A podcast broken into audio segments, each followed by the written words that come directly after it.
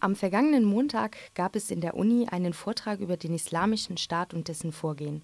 Der Blogger Daniel aus Hamburg führte erst in die Entstehung des IS ein und gab anschließend einen Einblick in die aktuelle Situation in Kobane.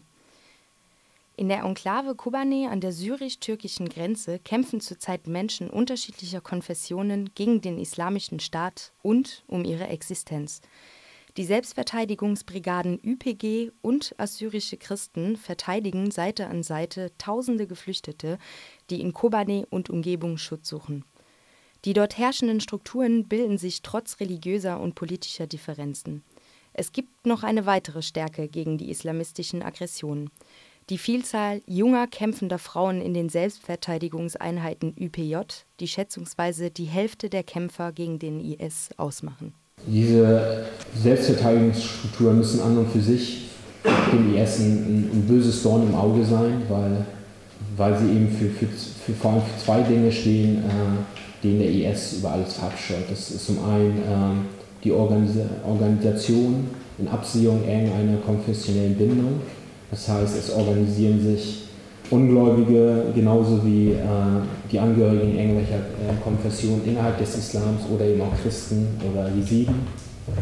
Zum anderen rekrutiert sich inzwischen fast die Hälfte der Kämpfer in, in, in Kobane oder in, in Syrisch-Kurdistan und Rojava aus, aus Frauen, die sich militant erwehren. Die Zahl von europäischen Konvertiten, die sich dem islamischen Staat anschließen, liegt schätzungsweise bei 1000 Mitgliedern. Daniel bezeichnet diesen Salafismus als Antwort auf die persönliche Ohnmacht einzelner Konvertiten.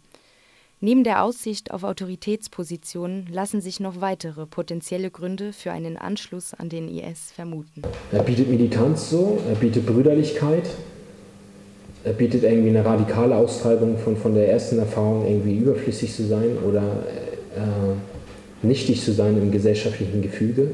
Er bietet Brüderlichkeit, er bietet ein ganz klares Feindbild er bietet irgendwie die Perspektive, deine eigene Ohnmächtigkeit auszutreiben. Ich glaube, für die kapitalistische Gesellschaft ist es konstitutiv, dass der Einzelne überflüssig ist fürs soziale Gefüge. Jeder wird spüren, äh, ob das nun als ähm, Universitä äh, universitären Betrieb und hundertprozentig spätestens auf dem Arbeitsmarkt, dass man austauschbar ist. Und diese Erfahrung, die sehr brutal sein kann, so, kann natürlich regressiv ausgetrieben werden durch so eine Ideologie, wo man sich selbst entweder negiert als Selbstmordattentäter, wo man selbst die Entscheidung äh, trifft, sich als Individuum durchzustreichen und sich für etwas zu opfern, was außerhalb eines selbst liegt, äh, für den Gottesstaat. Zum anderen bietet eben diese Ideologie eine sehr klare Antworten. Die Gefahr besteht weiterhin, auch für die Geflüchteten, die es nach Europa geschafft haben. Häufig werden sie in Asylwohnheimen von Salafisten massiv bedrängt und bedroht. Auch hier in Deutschland müssen solche Strukturen aufgedeckt und gegen sie vorgegangen werden. Die Kräfte in Kobane sehen in den bereits vollzogenen Demos und Protesten eine Bestärkung, die sie zur weiteren Verteidigung der Stadt motiviert. Sie erkennen dadurch, dass sie nicht allein sind im Kampf um ihre persönliche Freiheit. Die mediale wie auch gesellschaftliche Aufmerksamkeit muss weiterhin bestehen bleiben, damit die Menschen vor Ort nicht in Vergessenheit geraten. Es gilt zu handeln, nicht nur in Syrisch-Kurdistan, sondern auch hier in Europa.